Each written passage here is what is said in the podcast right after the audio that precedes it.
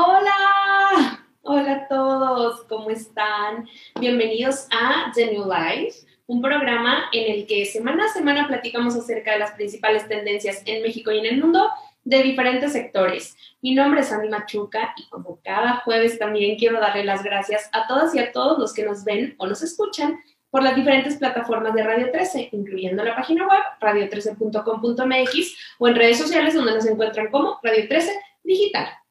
Y ahora sí, dicho lo anterior, quiero contarles que estoy súper emocionada por este programa porque es un poco en respuesta a algunos, eh, algunas sugerencias que me han dado, porque me han dicho ya mucho maquillaje, mucha moda, muchos temas girly, ¿qué onda con la velocidad, la acción, etcétera? Entonces, para todos ellos y, y también para todas ellas que me han hecho este tipo de comentarios que quieren como un poco más de variedad en los temas, justamente este programa es para ustedes, porque tenemos un invitadazo que es un apasionado de los autos y que además es el creador de Carmanía. Así que vamos a tener la oportunidad de platicar con él de autos, de los mejores motores, de qué onda con la industria automotriz, qué podemos esperar este 2021 y muchas cosas más relacionadas con los coches.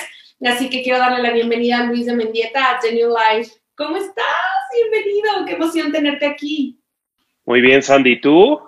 Muy bien, muy feliz y un poco, debo decirte, me pusiste a estudiar durísimo. Creo que desde la universidad no estudiaba así porque yo y los autos somos como el agua y el aceite. O sea, sé que tienen cuatro ruedas y listo. Así que te prometo que me puse a estudiar por ti.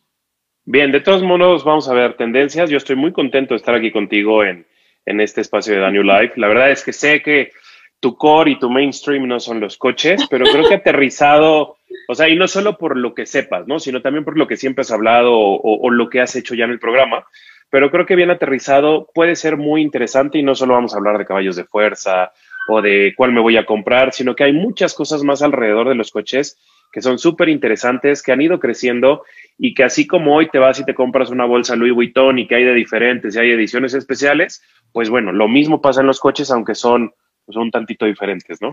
un poquito nada más. Solo un pues, poquito. Pues justo eh, para que todos conozcan un poco de tu experiencia y de la plataforma Carmanía y de lo que has logrado con eso, eh, con ella, por favor cuéntanos un poquito de ti, cómo nació, qué onda con tu pasión por los coches y ya después ahora sí nos adentramos a las tendencias que vamos a platicar este día. Va, buenísimo. Pues nace Carmanía pues simplemente por la afición de un loco, o sea, Luis de Mendieta toda la vida estuvo pegado a los coches, hice todo lo que yo no quisiera que en algún momento cuando tenga que tener un hijo, ¿no? Este, hagan, porque estuve en arrancones clandestinos que no hay que hacer. Eh, me robaba a veces, sí, sí, eso no se hace. Hay muchos lugares donde hacerlo. Este, bueno, me robaba coche de mi casa para irme y no precisamente en el que me habían dado, porque pues ya sabes que siempre el que te dan no es mejor que el de tu papá o así. Entonces, bueno, pues esa afición me llevó que en algún momento de mi vida dije, voy a hablar de coches, abrí una página de Facebook, empecé a hablar, no se llamaba Carmanía, por supuesto. Tres meses y medio después, de repente una marca me escribe y, oye, quiero que pruebes mi coche. Y, ¿Cómo, cómo? Sí, sí, sí, te mando un coche a tu casa. De repente llegué yo de trabajar y veo un coche fuera de mi casa y fue como, ups, esto va en serio, ¿no? Entonces, ah, justo, no, no, sabía si podíamos decirlo. Este, y, y, me fui a tal cual a Best Buy a comprar unas GoPros grabé un video malísimo, está en YouTube, lo pueden ver, está malísimo, me pueden criticar lo que quieran, porque al final del día yo soy ingeniero mecatrónico y sí, me hablo hasta por los codos, pero ya hablarle a una cámara con algo específico para alguien que quizás dependa una compra de su coche por algo que un loco en YouTube le dijo, o sea, y ese loco siendo yo, me costó mucho trabajo al principio, tenía muchas muletillas, ya sabes, no grababa guion, y no lo grabo hasta la fecha porque creo que una manera natural de contarlo, la gente lo agradece más que aprendiéndote todo el datasheet del coche y, siendo muy cuadrado. Entonces, como soy ingeniero, quise quitarme eso, ¿no? Y, no solo hablar de fierros. Y bueno, hoy estamos casi por cumplir seis años haciendo Carmanía. Bueno, estoy casi por cumplir seis años. Todo lo que ves en Carmanía, la página web, YouTube, Instagram, Twitter, Facebook, lo hago yo solo. Las fotos, video, todo lo hago yo solo, es mi bebé. Y pues aquí seguimos, ¿no? La verdad es que sí quiero hacer muchas más cosas. De hecho, por ahí a lo mejor habrá algunas sorpresas con Sandy. Este, que quiero aterrizar cosas a lifestyle porque los coches tienen mucho, como lo dijimos en la introducción, en la introducción para hablar y creo que no tienen que ser tan aburridos o un tema de solo niños, ya sabes. O súper técnico, que era lo que yo, ahorita que estuve investigando dije, ya sabes que el no sé qué C1, yo estaba volviéndome loca, me sentía como en química, una cosa. Sí. Sí, es que si te metes a eso empiezas a hablar que si la plataforma tal, ¿no? La MQB de Volkswagen, o que si los minis, ¿no? El R56, F58, pues ahí pierdes a la gente, ¿no? Y sé que hay una, o sea, hay un gran nicho de mexicanos que aman que seas técnico y que, les hables de fierros, de, pero la mayor parte de la gente no compra por eso su coche, ¿no? O sea, hay muchas cosas más alrededor que generan una compra independientemente de la necesidad de movilidad. Claro. Que de eso vamos a platicar también un poquito más adelante, como tips de cómo comprar un coche, ¿no? Pero bueno, oye, está increíble la verdad es que te lo he dicho muchas veces, eres un apasionado de los coches. Amo tu Instagram que está lleno de autos y así que te quedan padrísimas. Además, yo he intentado tomarme fotos de coches, soy la peor, pero bueno, me inspiro muchísimo en, tus fotos. Y, pues ya que a este tema y estas tendencias, me gustaría empezar con una que aunque ya la hemos visto en los últimos años, creo que con la parte de eh, que nos ha dejado la pandemia un poco como de reflexión en cuanto a la responsabilidad social y al impacto que estamos teniendo en el planeta, pues hace mucho sentido y creo que se va a venir a consolidar con los años y eso va a permitir también que los autos sean un poco más asequibles a mediano y largo plazo, que es básicamente los autos eléctricos. Cuéntame qué onda con los autos eléctricos y lo más importante, ¿cuáles son los principales beneficios de estos autos y por qué se han vuelto tan populares en los últimos años? Mira, creo que se han vuelto populares y hay mucha gente que empieza a odiarlos y eh, yo entiendo los dos puntos. Uno es estamos utilizando una energía alternativa que es la electricidad, ¿no? Y al final del día tu coche no te genera un gramo de CO2. Entonces tienes un coche verde. En un país, aunque me duela decirlo, tercermundista como el nuestro, la mayor parte de nuestra energía viene quemando carbón. Entonces ahí es donde se parte como en dos esta tendencia de los que quieren pues adoptarla porque entienden que a largo plazo es una de las opciones más cercanas que tenemos, la electricidad además de las celdas de combustible, que es otro de los grandes avances en la tecnología automotriz. Y la otra es, pues si estamos quemando carbón, al final del día quemé carbón para, para cargar mi Tesla o mi Taycan, ¿no? De Porsche, y, y lo estoy usando. Entonces, si nos fuéramos como esos números, habría que identificar mucho qué tanto produce el quemar energía, la transmisión en México y demás. Y creo que nos meteríamos en temas muy técnicos. Si hablamos solo del coche, creo que es uno de estos cambios que como petrolhead, que, que soy, que me gusta que el coche suene, y ya sabes, yo le ponía escapes a los míos para que sonara más, corriera más rápido y demás. Es, es, un punto de inflexión muy importante porque tienes que abrazarlo. Entonces, por ejemplo, hace poco fuimos a la presentación de Taycan de Porsche y es una locura cómo acelera, cómo se mueve. Entonces, las sensaciones dentro del coche siguen siendo las mismas. Solo tenemos que entender la tecnología que hay detrás. Entonces, si entendemos que es un beneficio a largo plazo, a lo mejor para nuestros hijos o una tercera generación después de lo que serían nuestros hijos, creo que no hay que dejarlo de lado. Y sí, a lo mejor en países, repito, como México, hoy el primer paso son los híbridos. Entonces, ya hay marcas como Toyota que de todos sus modelos hay un híbrido. Entonces, si tú llegas, hay un híbrido de cada uno de sus modelos, entonces tienes ya esas opciones. Hay marcas como Volvo que traen un plan muy agresivo para a partir de 2025, primero era 2030, pero luego 2025, van a dejar de tener autos de combustión interna, quiere decir, ya no van a usar gasolina. Entonces, hay marcas que ya traen muy marcado ese plan en donde se van a olvidar del combustible fósil y se van a ir al eléctrico. Creo que también otra de las cosas que afecta en México que este crecimiento no sea tan grande es el hecho de que no tenemos una infraestructura de carga como lo hay en Europa ya, que en todos lados hay las electrolineras, ¿eh? en lugar de gasolinera, para que llegas, cargas en 10, en 10 minutos con una carga rápida, tienes casi 100 o 200 kilómetros, dependiendo tu coche y sus baterías, que ese es otro tema aparte, ¿no? Entonces, sí, creo que nuestro primer paso son los híbridos, los plug-in hybrids, que es como una un paso intermedio antes de llegar al eléctrico 100%. Y sí, eventualmente, si el mundo abraza esta tecnología para 2030 o 2050, ya no se fabriquen coches de combustión, creo que a nosotros nos llegará quizás unos 10, 15 años después toda esta tendencia, pero es evidente que todos tenemos que seguir ahí porque si no el mundo pues está muriendo, ¿no?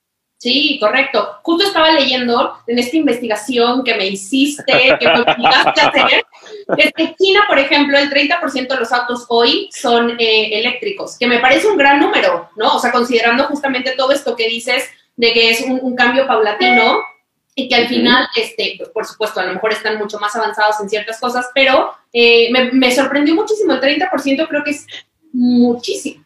Sí, o sea, bueno, claro, comparas China, que es una población enorme, ¿no? O sea, es, es un país que tiene una población, uf, es un mundo, ¿no? Dentro de China, pero China tiene lo mismo que México, tiene zonas muy pobres y zonas de mucho dinero, ¿no? O sea, hoy el chino, hay, hay chinos millonarios de, la noche a la mañana. La ventaja de China es, por ejemplo, hay una marca Jack en México que es de autos chinos precisamente y tiene diferentes modelos eléctricos, desde un cochecito del tamaño de un este, Kia Rio, que es un hatchback chiquitito, subcompacto, hasta camionetas ya SUVs de gama media y tienen, digamos, en esos escalafones todos los eléctricos y también vehículos de trabajo de última milla y demás. Y están empezando a entrar a México. La ventaja de que marcas chinas, como tú dices, entren a México es por una importantísima razón. Traen precios reducidos, ¿no? Entonces no te va a costar el coche dos millones de pesos.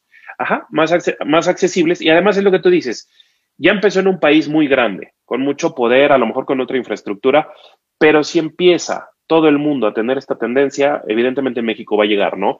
Y el hecho de que en China vayan más avanzados, pues también es porque es el epicentro del desarrollo de tecnología y de manufactura para el mundo entero, porque muchas cosas se pueden diseñar en Estados Unidos, pero terminan produciéndose en China, ¿no? O sea, un ejemplo, tu iPhone está hecho en China. No, el mío no. Ah, sí. no, por supuesto que sí, la verdad es que sí, eh, Tienes, tienes un punto eh, importantísimo en esta conversación y me gustaría hacerte esta pregunta. Sé que a lo mejor no tienes un favorito, pero dime, ¿cuáles son las, o sea, lo que tú, las marcas que tú consideras que tienen los mejores autos eléctricos y por qué? puedes darme un top 3 si quieres, para, para no presionarte tanto. Fíjate que no, no me presionas tanto. Una, yo no la considero una marca automotriz, pero me gusta mucho Tesla.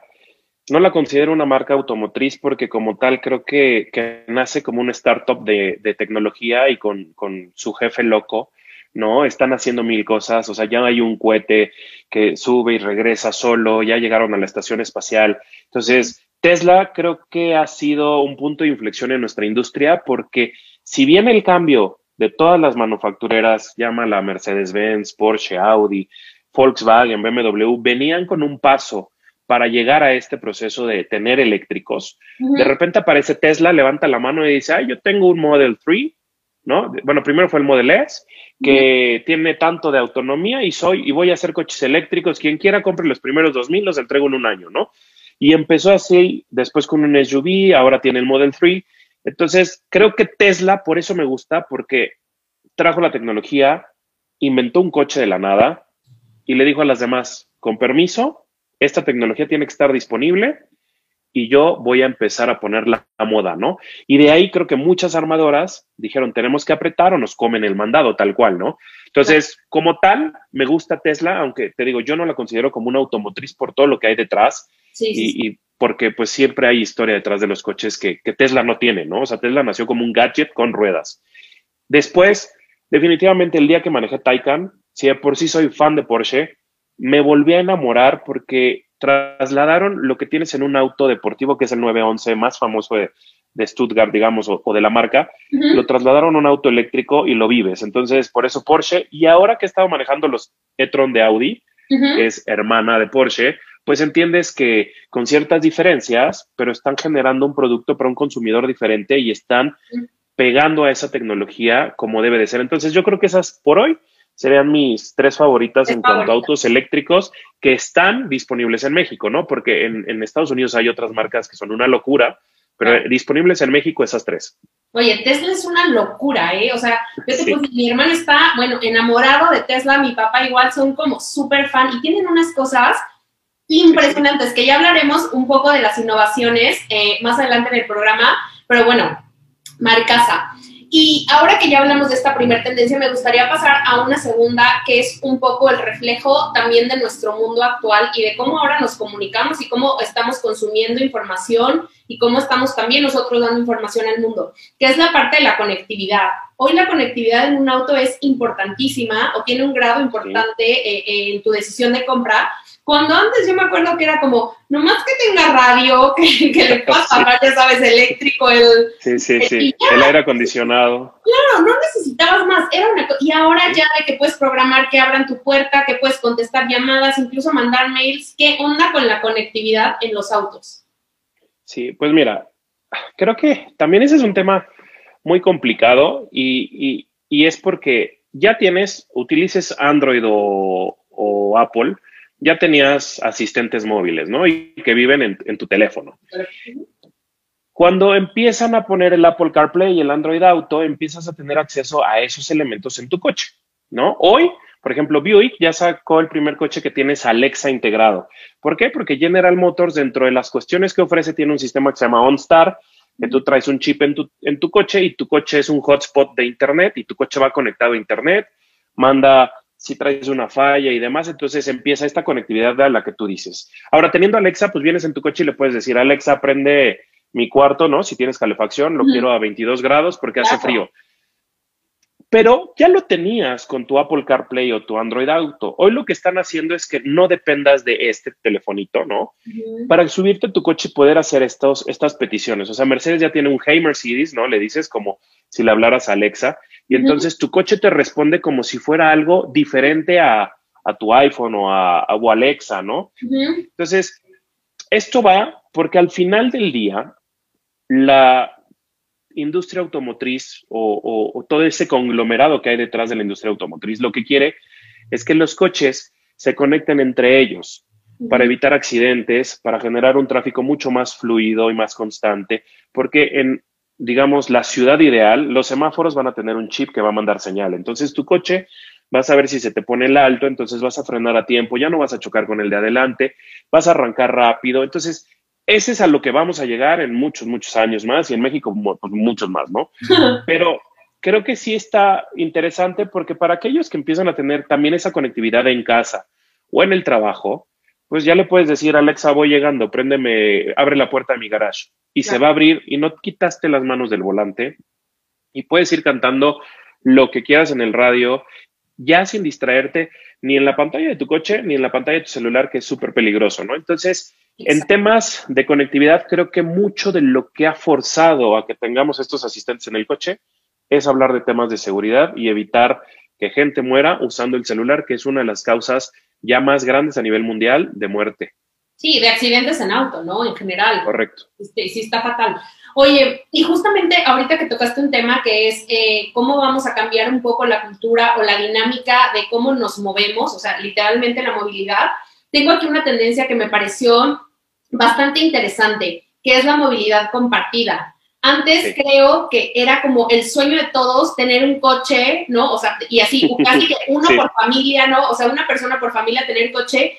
Y hoy en día hay tantas opciones, eh, no solo en términos de que puedas adquirir un coche a cierto precio, ¿no? Que ahora es, o sea, hay mil facilidades para adquirirlo y por supuesto muchos precios, sino hay incluso empresas que te rentan coches y que puedes tú eh, utilizarlos al mes y que ahorita que estamos encerrados a lo mejor pues te sale más caro tener un coche parado, ¿no? O, que al final implica gastos que no estás ocupando, como que un poco el chip ha cambiado en términos de movilidad. Y justamente esta tendencia hablaba de que la movilidad compartida es algo que vamos a ver cada vez más, eh, sobre todo en ciudades como México.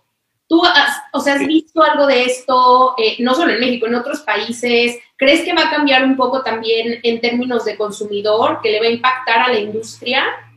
Pues mira, ya impactó. O sea, el coronavirus hizo que esto cambiara, otra vez hablando como de hacia dónde iba la, industria.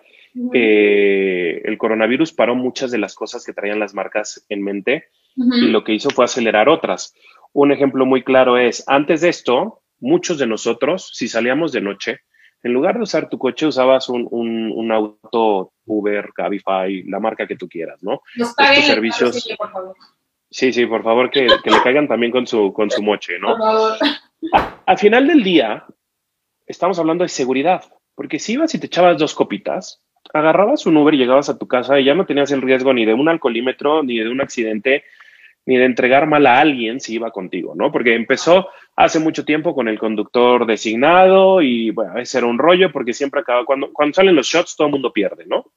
Entonces, a partir de ahí empezó esto. Luego viene un coronavirus que frena muchos coches de empresa, porque pues, tú ubicarás que hay muchas empresas que te, dan un coche de servicio, ¿no? El company car. Hoy no son necesarios, ¿no? Y el car sharing tomó un valor mucho más fuerte de si a lo mejor lo estaban pensando que el boom iba a ser 2050, pues se acercó mucho, mucho más. Porque hoy, si tú agarras un coche que a lo mejor ya es eléctrico, que está conectado, que puede ser autónomo, ¿no? Y nos referimos a no hay chofer. Lo agarras tú fuera de tu casa y si se sanitizara solo y no hay chofer, te juro que no te compras un coche. Sí, por supuesto. Pero no compras coche. Usarías eso siempre, ¿no? O sea, es como los robots que hay en Japón ahorita que están limpiando los vagones de los metros. O sea, si esas cosas, gracias al coronavirus, evolucionan de esta manera, va a haber gente que no comprará un coche y entonces te va a salir mucho más barato porque a lo mejor pagarás un fee mensual porque tendrás siempre el mismo viaje en la mañana para ir a la oficina y de regreso en la tarde y empezará el car sharing y a lo mejor ya ni manejas, ¿no? Porque tienes este auto autónomo. Si manejas, pues es muy fácil. Tú vas, no sé, a lo mejor de Pedregal a Polanco, lo dejas estacionado, alguien más llega con su celular, lo desbloquea y se lo lleva.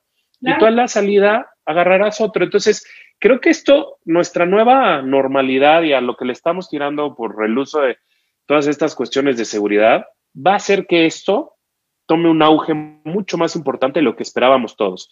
Y los coches o las marcas de coches lo que van a tener que entender es que van a tener que ofrecer planes de leasing muy parecidos a los americanos. Oiga, no saben lo que acaba de, de pasarnos, ha sido todo un caos porque se fue la luz en mi casa, entonces tuve que cambiar de set para poder continuar con la entrevista y Luis ya me regañó, ya se quería ir, hizo un berrito, no puede ser, es cero profesional. No, no, yo solo, yo solo dije que me aplicó la de cual diva, que les gusta, no sé si ustedes sepan, pero las divas, cuando hay un evento, algo así importante, se cambian varias veces de vestido. Aquí en este caso fue de set, entonces, bueno, pues tenemos, tenemos que aceptar el cambio, aguantamos como los grandes y aquí seguimos. Nos cambiamos de set. Y justo, además viene todo el caso. La verdad es que lo hice a propósito, porque justamente la siguiente tendencia que vamos a tocar es eh, la movilidad, que es una tendencia que me llamó mucho la atención pensando obviamente en que nuestra, nuestra conducta como consumidores ha cambiado durante los últimos meses o años incluso pero creo que la pandemia también ha venido a revolucionar un poco la forma en la que consumimos y compramos. Y me pareció muy interesante porque no solo en términos de, de, o sea, de responsabilidad social, sino también en términos de, pensando en que a ti antes, o sea, era como un sueño para cada miembro de la familia tener un coche y tener cinco coches era como, wow, tienes cinco coches, ¿no? Y ahora hay gente que con las opciones que hay en el mercado ya ni siquiera compra coche. ¿No? O sea, hay muchas agencias que te, o bueno, empresas que te rentan coches por mes, está la parte de estos transportes ejecutivos o privados. Entonces, ¿qué onda con la movilidad? O sea, ¿tú has visto algo? ¿Has, ¿Tienes de alguna manera alguna experiencia de México, de otros países en los que esta parte de la movilidad compartida haya revolucionado un poco la industria automotriz?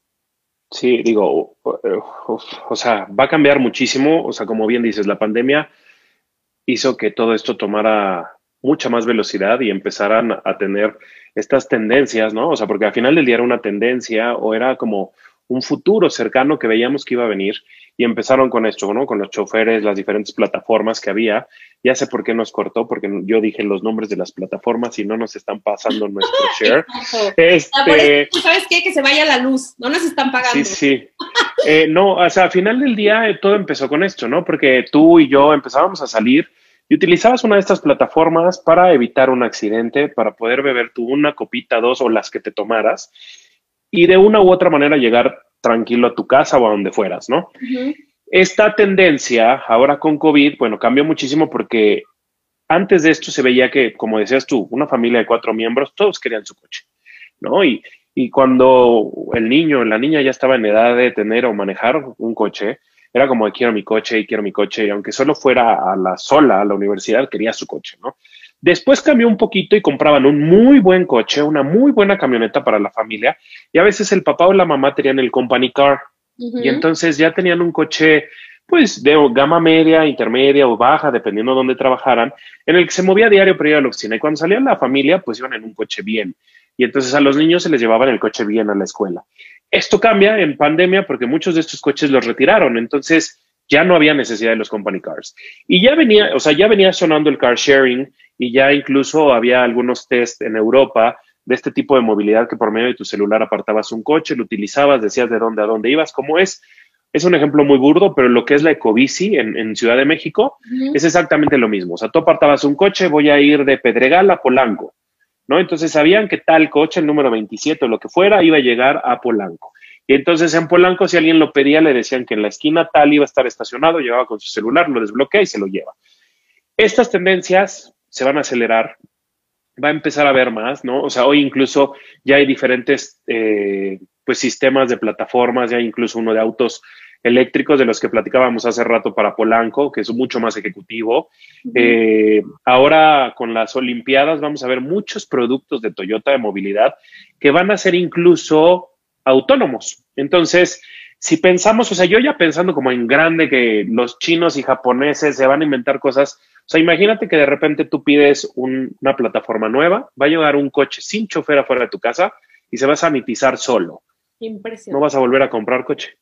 Jamás. ¿Estás de acuerdo? Sí, por, qué? Porque te van a llevar, no vas a llevar al señor que si le sonó el celular lo regañó la esposa, que si no puso tu música que querías, te vas a subir, vas a ir hablando con tus amigas, haciendo lo que quieras, vas a llegar y sabes que a la salida pides uno, va a llegar sanitizado y te van a llevar a tu casa y no vas a depender de un chofer como tal, un ser humano, ¿no? que cuando hay un ser humano, exacto, y, y tú tampoco, entonces el factor riesgo se va a quitar. Todo esto tiene que ver con conectividad, todo esto va a llegar no hoy ni mañana, es a largo plazo, pero veremos algunos de esos avances en las Olimpiadas porque Toyota es como partner de, los Juegos Olímpicos y trae mucho esta tendencia. Recordemos que mucho del desarrollo de esto, sí hay muchos startups en Estados Unidos, pero todo viene Japón, China, allá siempre están inventando y haciendo robotcitos de esto y del otro. Y de allá van a venir muchas sorpresas en los próximos años, hablando de este tema de movilidad, de autonomía y de coches eléctricos. Y justo la autonomía es la siguiente tendencia que quiero platicar contigo, porque es algo que de pronto, si, si lo piensas, era como algo tan lejano que lo veías como una tendencia literalmente así de esto va a ser en el super futuro y ya voy a sonar como señora, pero ya estamos en un mundo muy moderno en el que ya tienes esta parte de coches autónomos. Entonces, según lo que aprendí y leí durante estos días, es que existen varios niveles de autonomía para que veas que es más, te voy a decir, te voy a decir cuál aprendí, que, pero no es que no me sé el nombre, pero es un, uno que son de cuatro niveles que lo estipuló la National Highway Traffic Safety Administration. ¿Ves? Ajá. Estudié cañón, cuatro niveles. La, la NHTSA, que es de Estados Unidos, ajá. Exactamente. Entonces, Cuéntame un poco, o sea, de qué van estos niveles como de automatización del coche. Evidentemente estamos hablando de que es un coche sin conductor, pero entiendo que los primeros niveles sí hay cierta maniobra de un conductor, ¿no? Entonces, cuéntame un poquito de eso. Mira, todo empieza cuando empezamos a tener los monitores de, punto ciego, ¿no? O sea, y el mantenimiento de carril. O sea, ahí estamos hablando de una cierta autonomía o semi-autonomía porque el coche ya entiende cuál es su carril, ¿no? Por medio de sensores, ¿no? O sea, por ejemplo, Subaru tiene un sistema que se llama EyeSight, que lo que tiene es de donde está tu espejo retrovisor, dos cámaras que simulan los ojos humanos. Entonces, haz de cuenta que tienes tus ojos en medio del coche arriba y que nada los va a tapar. Y va monitoreando los carriles de enfrente. Entonces, este tipo de sistemas semiautónomos, porque todavía tú vas manejando 100%, te ayudan en caso de una emergencia. Si se frenan enfrente y el coche, con esa medición de esos sensorcitos, siente que tú no vas a frenar porque ya sabe que a 60 vas a tardar 50 metros, entonces, pues las cámaras ya sabes que en milisegundos hacen ese cálculo y entiende que estás a 62 metros y no has aplicado el freno, el coche solito te frena, ¿no? Es una frenada de emergencia, un freno autónomo de emergencia. Y ahí va la misma palabra, ¿no? Autónomo. ¿Por qué? Porque el coche ya frenó solo, ¿no? Entonces, así empiezan los sistemas, ¿no? Y a partir de ahí van, van mejorando. Después está el de mantenimiento de carril. Entonces, si tu coche ya tiene un control crucero automático y por medio de estas cámaras o radares, porque hay unos que son radares infrarrojos, son cámaras y demás, o sea, diferentes tecnologías, van sensando el coche adelante. Tú le pones que quieres ir a 100, el coche adelante va a 80 te va a mantener a la distancia de frenado seguro. y te va a mantener en el carril, eso ya es un semiautónomo. Y ya estás hablando de un nivel 3. Ya estás hablando de que un coche puede soltar el volante, el coche va a girar la curva incluso si es que hubiese una curva, y entonces va a seguir el coche adelante. Si no hay coche adelante, pues va a acelerar hasta los 100 kilómetros por hora que tú le hayas pedido, ¿no? A, la hora de configurarlo. Entonces, tú ahí puedes soltar. Hoy lo que hacen las marcas es que te piden la intervención del usuario por seguridad porque como es semiautónomo, pues puede haber un rango de error. Si no están bien pintadas las calles, como casi no pasa en México, pues el coche se pierde. Entonces, si es una curva, el coche puede salirse de su carril y chocarías con algún coche de al lado o con la barra o la guarnición, lo que tengas. Y después viene un coche tipo los Tesla, ¿no? Que hablábamos en la parte de eléctricos, que son nivel 4, que ya no requieren, aunque por, por norma Estados Unidos, todos los países siguen pidiéndola, ya no requieren a, alguien que lo ponga. Entonces, en el caso del Tesla, trae cámaras a todo alrededor del coche y sensores.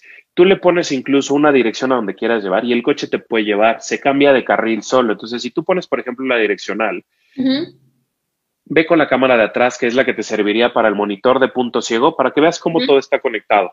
con el monitor de punto ciego sabe que no hay coche, entonces ve el carril con los de adelante, ve que está vacío y te cambia de carril. Entonces, la autonomía, en, el caso de manejo, por decirlo, porque autonomía también se habla de la cantidad de kilómetros que te da un auto eléctrico. Digo, para como que no se nos confunda la, gente ahí. La autonomía en este sentido de manejo, pues va hacia allá, ¿no? Entonces, ¿qué va a pasar? Que al rato tú le vas a decir a tu coche, porque incluso ya hay unos esbozos de esta tecnología, que quieres ir, no sé, al Costco, ¿no? Pones la dirección y hasta el volante se va a poder meter y tú vas a poder ir leyendo el periódico. Claro, eso no vamos a llegar todavía, pero, la, idea es esa y entonces regresamos al punto anterior que hablábamos de conectividad. El coche va a ir conectado con los de alrededor, entonces el que pase un accidente se va a reducir a un punto ciento, que hoy a lo mejor con un humano al volante es del 6%, ¿no? Entonces, eso es como hacia donde nos va a llevar la tecnología y hacia donde está mirando toda la industria automotriz y de automatización, para lograr también con esto, pues que el tráfico sea más fluido, porque ya sabes, típico que estás en un alto, ¿no? Y a Sandy se le cayó el labial. Entonces se agachó, se puso el SIGA y ya no arrancó, y era un SIGA que duraba dos segundos, pues todos atoraron. Entonces eso ya no va a pasar. Al final del día tú vas a poder escoger si manejas o no. Pero, pues todo esto va como, no sé si viste la película de iRobot de Will Smith. Sí, que tú podías, que él podía manejar o no manejar, y él muy aventurado. Y ahí es una muestra clara de hacia dónde vamos, porque el coche manejando solo iba a altas velocidades. Cuando él decide manejar, pues apenas si puede reaccionar, ¿no? Y casi voltea su coche ahí en la carretera esta que cuando lo van siguiendo. Bueno, pues ese es el tema. Cuando todo se logra automatizar, nuestros trayectos van a ser tan eficaces que vamos a poder ir a 150 kilómetros por hora adentro de nuestro coche y como va a haber el punto 0001, porque ya cuando lleguemos a ese momento el rango de error de las máquinas va a ser tan mínimo que va a ser mucho más fácil. Entonces, en lugar de hacerte dos horas a Santa Fe, pues vas a hacer 15 minutos. Dime que lo vamos a ver, por favor. Pues, pues, pues yo, yo espero que sí. Este, si, si te sigues cuidando el coronavirus y de todos los bichos que vengan después de este, yo creo que podemos ver el inicio. Esto, o sea, definitivamente, bueno, si te vas a Japón, seguramente en 30 años va a haber algo cercano. En Estados Unidos ya están haciendo los túneles, ¿no? También Tesla, que, que vas a subirte en tu coche y vas a ir rapidísimo. Entonces, o sea, ahí viene, ¿no? O sea, ya viene todo, ya se está preparando, pero es un tema de infraestructura como para todo. No podemos llegar a eso si nuestras calles no están pintadas. Los topes, ningún coche ve topes. Van a reventarse todas las llantas, todos los cárteres de los coches en los topes si no cambiamos ese tema de que es mejor poner líneas y poner como en Estados Unidos un stop y que todo el mundo lo respete. Claro, para eso, bueno, tendría que cambiar muchas cosas en México, pero evidentemente vamos a llegar es todo un mundo, pero bueno, qué impresión, porque al final un poco esta parte, como bien dices, ya está llegando y la veíamos tan lejana. Por favor, presúmenos tu taza que me llamó la atención. Cuen, ya la vi. Esta tacita me la hizo un seguidor, se llama Marcelo. Hice un evento con un club de Mazda, hicimos unos, llegaron varios coches que son seguidores y demás, entonces éramos como 50, 60 personas y de repente él llegó con un montón de tazas, me dijo, son para ti si las quieres regalar hoy. y ha sido uno de los seguidores que tengo, pues yo creo que desde que empecé, él es argentino, vive aquí en México, se dedica a cuestiones de promocionales y, la verdad es que esta taza la tengo aquí abajo en la oficina, mi oficina está aquí en mi sótano en la casa. Y este, y bueno, pues cada que la veo me acuerdo porque creo que no existiría Carmanía sin gente como él que me siguen, que me escriben, que me regañan, que se dan cuenta cuando me equivoco, si edito mal. Entonces, la verdad es que, pues por eso les digo carmaníacos, porque gracias a ellos, pues sigo haciendo lo que a mí me apasiona y, lo puedo compartir. Está increíble, ¿no? Y qué, qué, lindo detalle. Por eso te dije, presúmenos tu taza. Sí, sí, y es un tipazo, ¿eh? Es un tipazo. Oye, ahora que nos haga unas para The New Life, ¿no? Sí, pero tendrán que ser rosas, me imagino. Obviamente. Eh, no sé por qué, por qué tenía el ¿Qué lo pensaste? presentimiento de que tenía que ser rosa. ¿Sabes qué? Pink. Así es, pink. Oye, pues está increíble y justamente pasando a, temas de colores ahorita que bien lo mencionaste y te prometo que no, está, no estaba planeado, pero justo un poquito yéndonos ya hacia las tendencias más eh, de estilo de vida, el color es algo de lo que me gustaría platicar contigo porque sé y estuve checando por ahí que el color más vendido eh, en todo el mundo es el blanco. O sea, es decir, hay más autos blancos en el mundo que cualquier otro color. Pero cuéntame qué onda con el color, qué viene para este año, hay tendencias o no en colores de los coches y después quiero pasar a otro tema de personalización. Pero bueno, cuéntame un poco. Sí, mira, bueno, no soy, no soy súper clavado en, moda ni nada, pero estoy, estoy muy, muy cierto que Pantone siempre da sus colores, ¿no? Y, son tendencias que en moda se utilizan mucho. Este, claro, luego los diseñadores hacen cada cosa que, bueno, no, no hablaremos de eso, pero en, en, coches hay una marca que se llama, bueno, una empresa que se llama Axalta, ellos son una de las empresas más grandes a nivel pintura automotriz. Entonces ellos venden mucho a, todos, los, los productores, ¿no? Eh, es una de las marcas más importantes. Y ellos todos los años hacen pues una proyección de cuál va a ser el, color del año, como lo hace Pantone, ¿no? En, diferentes segmentos. Eh, para este año, estoy leyendo porque no me acuerdo del nombre, eh, le llaman Electrolyte. Es un color como verde, pues muy llamativo, ¿no? Es, es este, ahora lo que están haciendo es que se están dando cuenta que los colores de los coches ya tienen que ver también con tendencias de lo que estamos viviendo, hacia dónde vamos y las mismas tendencias de los autos. Entonces, este Electrolyte, que es un verde como muy encendido, va hacia el lado de la parte green, digamos, de todo el mundo, que queremos ser más sustentables, queremos ser mucho más eco-friendly y demás. Y entonces es la manera como en la que también se entiende que la industria automotriz está dando este paso, ¿no? Y, bueno, pues este fue el color que esta empresa nos dio como tendencia para este año. He visto pocos colores de, pocos coches de ese color, pero sí, pero a final del día, pues es solo una tendencia y, y todas las estadísticas anteriores son las que marcan a las, a las, bueno, va a ser como redundante, pero marcan a las marcas de autos para poder decir qué coche vender. Ahora, hablando de colores, sí tienes toda la razón. El blanco es el más vendido a nivel mundial y de hecho para Norteamérica es el 30% de los autos son blancos. Y de ahí al siguiente color es el 19% y son negros. Y ahí hay un empate con grises. Entonces, tú estás hablando de casi la mitad de industria está entre blanco, negro y gris. Exacto. ¿Por qué?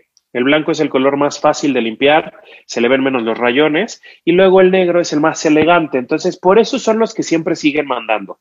Y luego el gris se puso mucho de moda porque ya no es el plateado típico, es un gris como rata, y entonces por ahí empiezan a jugarle.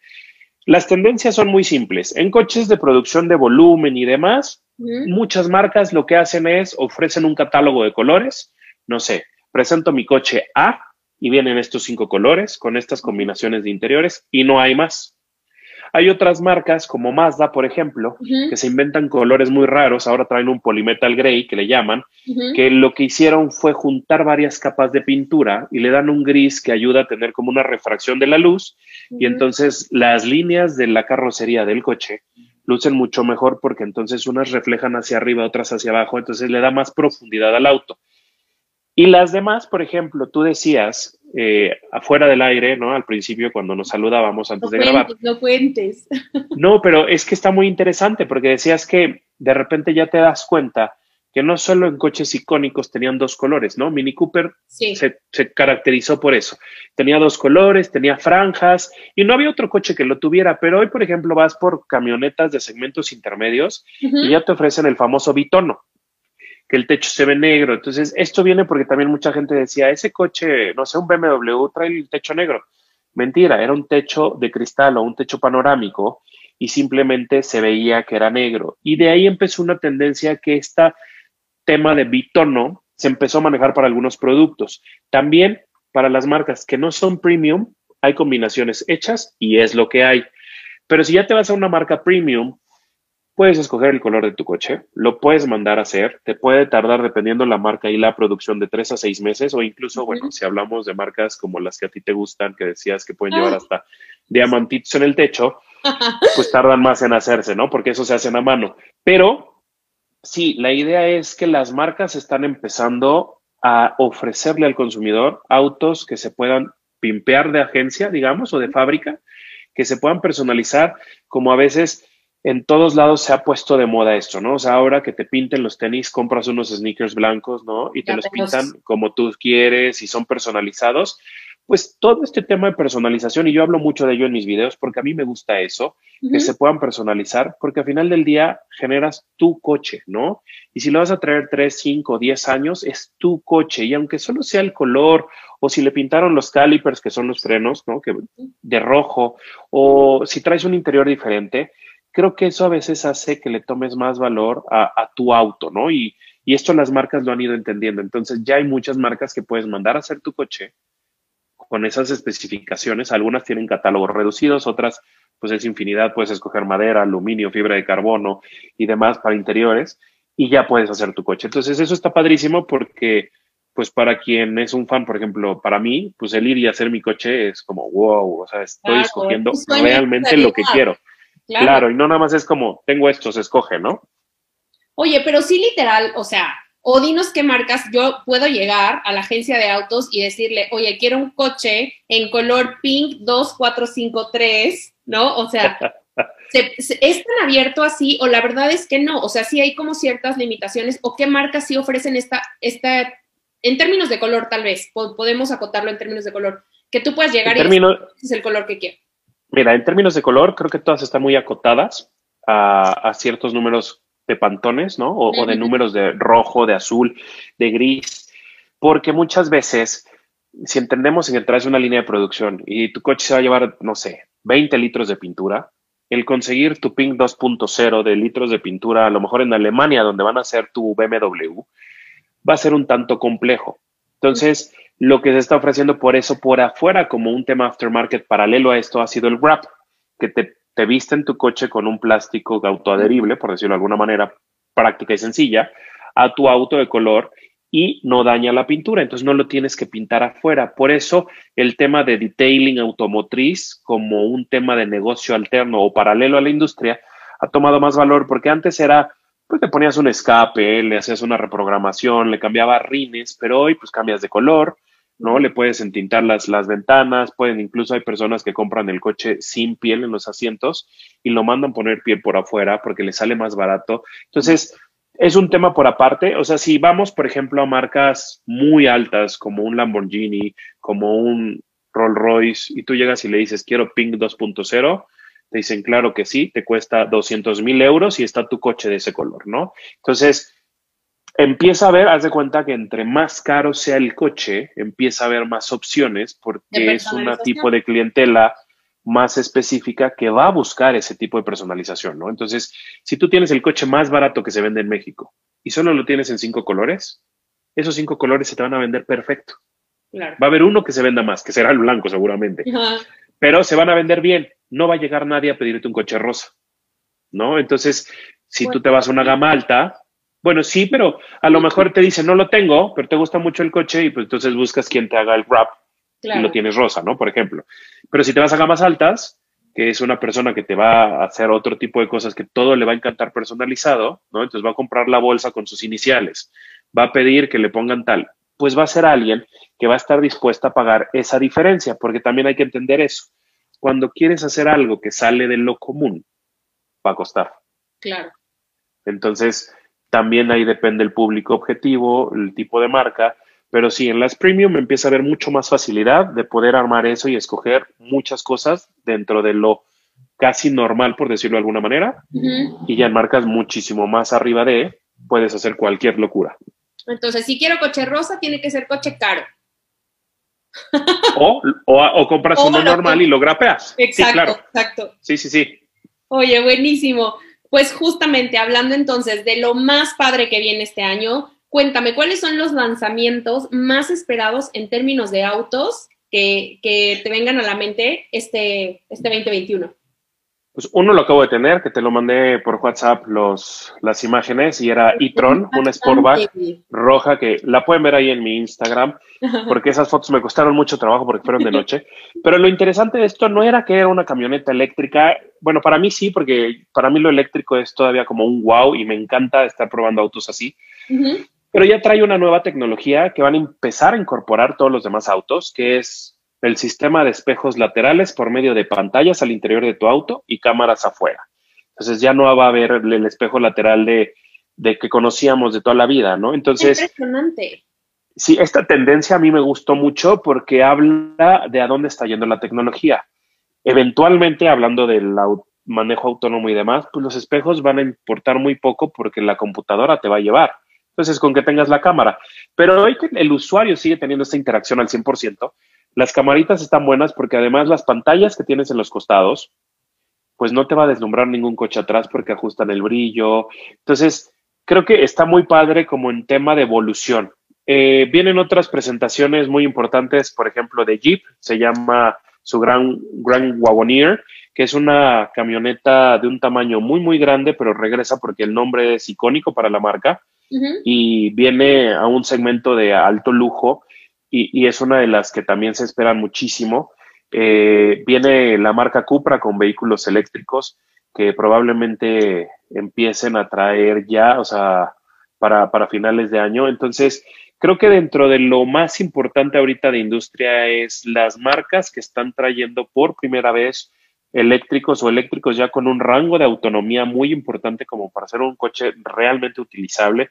Por ejemplo, no sé, el evento del año para mí el año pasado fue Taycan, para mí fue wow, fue de mi top 5, pero vienen ese tipo de autos, ¿no? O sea, ya coches que vienen a cambiar la percepción de una tecnología y que quizás marcas como Hyundai o Kia, que tienen ya productos que se están probando en el mundo como Nexo, que incluso hay de, de celdas de combustible, empiecen a hacer su aparición como prueba en México, pero que nos empiecen a acercar a este tipo ya de, tecnologías que podrán estar disponibles a lo mejor a partir de 2022, 2023. Y eso creo que es lo que vamos a ver.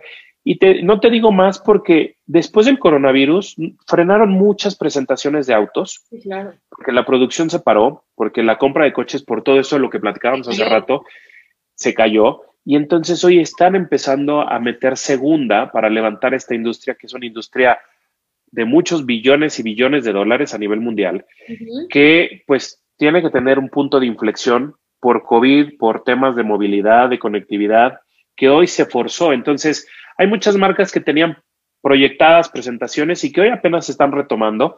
Y es precisamente eso, porque a lo mejor lo que hicieron fue frenaron una pseudo presentación de algo con un facelift, pero se esperaron a incorporarle tecnología que ya tenían lista, pero que estaba pensada a lo mejor para un año, y mejor presentar de una vez eso, porque hoy esta guerra entre automotrices se volvió atroz. Entonces, pues hoy todos quieren tener el mejor coche, quieren tener la mejor tecnología disponible y quieren atender mejor a la gente. Entonces, creo que hoy lo más importante es que creo que para 2021 lo que va a cambiar es que las marcas van a tener mucho más atención en su gente, en sus clientes y en la manera en que los tratan y hacen los servicios para poder tener esa, de esa manera, una cierta reciprocidad a que le sigan comprando, sigan siendo clientes y sigan teniendo esa relación porque el que no se ponga listo ahí va a perder a muchos clientes porque el, el, customer service hoy es el número uno de los puntos que tienen que arreglar todos. Claro. Sí, no, importantísimo. Y como bien dices, en un, en un mercado tan, o sea, en una industria tan competida, creo que sí necesitas encontrar como marca tus diferenciadores y que impacte al final en, ventas, ¿no? Que es lo que todo el mundo quiere. Oye, y justo hablando de, ventas, un poco para ir cerrando esta entrevista que aunque no lo creas, me pareció interesantísima, porque de primera me da mucho gusto. No sé qué cosas con los coches, pero la verdad es que ha estado súper padre. Pero justo como para empezar un poco a cerrar el programa, cuéntame cuáles serían los tips que le podrías dar a las personas que nos escuchan o que nos ven para comprarse un coche, para hoy decidir comprar un coche. Mira, yo creo que antes, tú lo, tú lo, dijimos, creo que al principio y era como, te, te, conformabas hace muchos años con que tuviera elevadores eléctricos. Que tuviera un buen estéreo, ¿no? O sea, y que pudieras conectar tu, aquí se va a escuchar mi edad, tu MP3, ¿no? Este, y después, después empezó que también el aire acondicionado, porque antes había coches sin aire acondicionado, aunque no lo crean, ¿no? O sea, porque hoy muchos, eso ya lo ven de default, y antes era como, había coches de todo. Entonces, creo que para comprar un coche, uno, pues sí te tiene que gustar por fuera, pero es mucho más importante que te guste por dentro. Desde, o sea, hablando como Luis, a mí me fascina un coche por afuera, claro, porque le veo mil y un cosas, porque estoy loco por los coches o lo que quieran, pero creo que es primordial que se suban y los manejen, hagan las famosas pruebas de manejo que ofrecen los concesionarios, porque donde vas a vivir tu coche es adentro. Entonces, si no estás cómodo con la posición de manejo, o el volante, o los espejos, o hay algo que no cuadra, por mucho que te guste el coche por afuera, no es para ti. Entonces, como un tip número uno sería ese, o sea, manéjenlo y que sea un coche que por adentro realmente los llene, porque van a estar ahí, van a hacer road trips ahí, van a llevar a la novia, a la familia, a los amigos. Entonces, eso tiene que ser uno de los puntos más importantes. Dos, que puede estar jugando con el uno, que sean seguros. Hoy afortunadamente nuestra legislación cambió y las marcas han tenido ese cambio. Antes no se exigían las bolsas de aire, después se subió a dos bolsas, no se exigían los frenos ABS ni el control electrónico de tracción. Creo que es muy importante si tenemos esos 10, 15 mil pesos que a veces hay de diferencia entre versiones, a veces son más, ver por un coche seguro, porque al final del día también si nos pasa algo, el coche es el que nos puede salvar de un daño físico. Sé que muchas veces no se tiene el dinero, sé que a veces comprar un coche para una familia es un esfuerzo muy, muy grande. Si, es, si lo es así, pues no puedes jugar a lo mejor a ver qué versión te compras, compras para la que te alcanzó. Pero si puedes, creo que la seguridad hoy no está peleada con nada y no es comprar el de la pantalla más grande, porque ese es un error común de los mexicanos. Es que trae una pantalla más grande. No, a ver, trae bolsas de aire, es más seguro. Si chocas, el volante no te, o sea, no te vas a pegar en el volante, te va a haber algo que te supe. Entonces, creo que eso es muy importante, la seguridad. Y tercero, que es un tip que creo que muy pocas veces damos, que revisen cuánto cuesta el seguro, los mantenimientos y precios de reventa. Esas tres cosas son súper importantes porque compras un coche y te puede costar hoy 500 mil pesos, un millón, y lo vendes en tres años en menos de la mitad del precio. Entonces, sí, se devalúa muchísimo. Sí, tienes que ver eso. Hay coches ya que te ofrecen tres años de servicio, que ofrecen cinco o siete años de garantía. Eso es súper importante que lo vean porque a veces hacen el esfuerzo y pagan 300, 500, 600 mil pesos por un coche y llegan al primer servicio y son 40 mil pesos por X o 30 mil pesos por tal.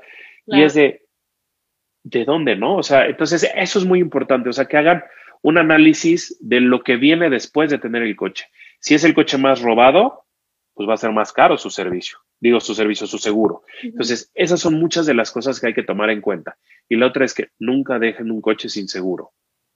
Sí, por favor. O sea, eso creo que es básico, ¿no? O sea, el seguro hoy, sí. Y sobre todo, otra vez, en una ciudad como la de México, en que hay tantos, tantos autos, tantos accidentes, tanto todo, ¿no? O sea, creo que eso es súper importante y gracias por mencionarlo. Creo que independientemente de los tips, esto es como extra o sea, tratemos de, eh, pues, contar con las mayores medidas de seguridad, ¿no? Desde nosotros como personas hasta obviamente tener blindado esta parte de, los coches. Y ahora sí, ya para cerrar el, el, tema de autos, quiero que me cuentes cuáles son las innovaciones de los últimos años que te han sorprendido, como justo esto que platicábamos, que cuando me lo contaste te dije, ¿esto es real? O sea, ya existe o literal es algo que va a pasar, ¿no? Que era como lo de sin espejos laterales, que ya tienen las cámaras. ¿Qué innovaciones has visto en los últimos años que dices, esto sí suena a que estamos en iRobots, justo? ¿No? O sea. Pues, pues mira, una de ellas, justo las cámaras, ¿no? De los espejos retrovisores, es una de las no es de las más grandes, pero creo que es de las más notorias porque es algo que utilizas todo el tiempo, ¿no? Los espejos laterales. La otra sería hablando de, en términos de autonomía, por ejemplo, cuando manejé Model X, que es la camioneta de Tesla, que tiene las, las puertas como alas. Sí, está.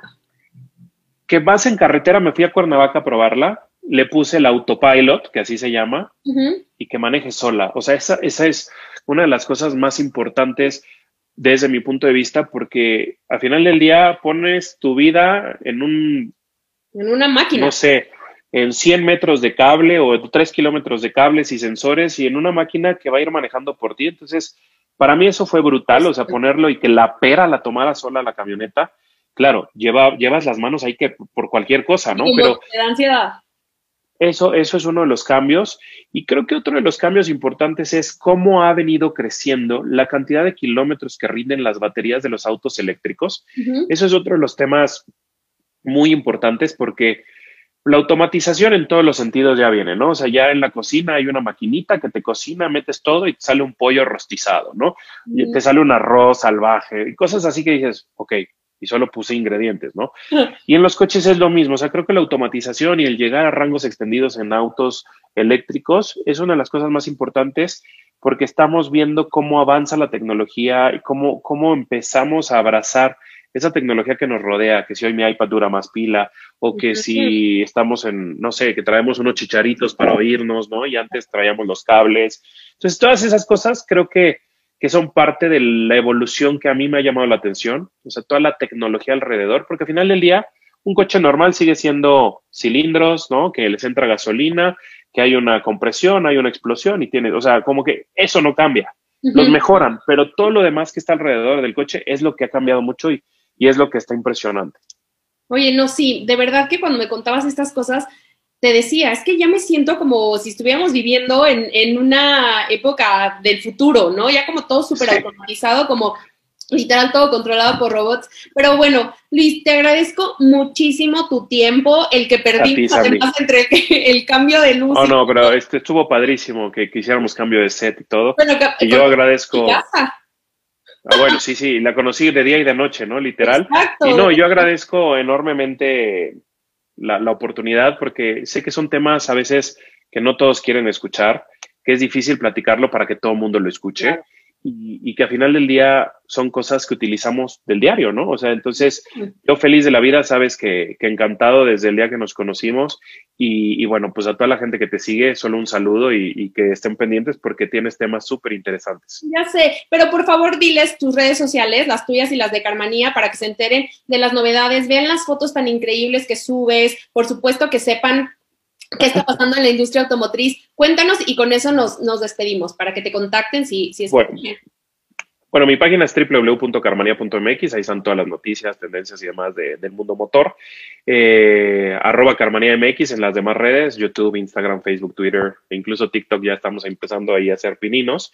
Y yo estoy como arroba Luis Demen, entonces, bueno, pues por ahí podemos platicar de coches para los que sí son super hardcore fans. Y para los demás, pues me encantará tener contenido como el que hicimos hoy con Sandy, porque creo que está padrísimo. Sí, está increíble. La verdad es que me la pasé súper bien, a pesar de que te decía, tengo miedo porque no entiendo esto y me puse a investigar, pero sí estudié, sí me puse a leer ahí. Se, notó, se notó. ¿Verdad? Ya, ya no venía tan entero como antes que me decías, oye, ¿sabías que tienen cuatro ruedas? Y yo, ¿cómo? sí, no, no, no, tampoco, tampoco era tan así. Pero, no era tan mala, ¿verdad? No, no, no, porque, o sea, creo que todos entendemos el coche. Solo que hay que agarrarle el gusto sobre el tema que quieres platicar.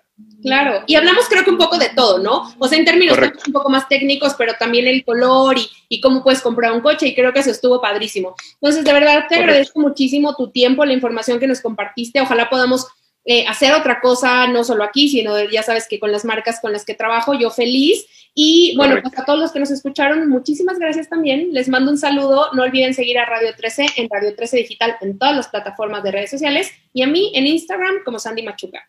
Muchas gracias. Adiós, gracias.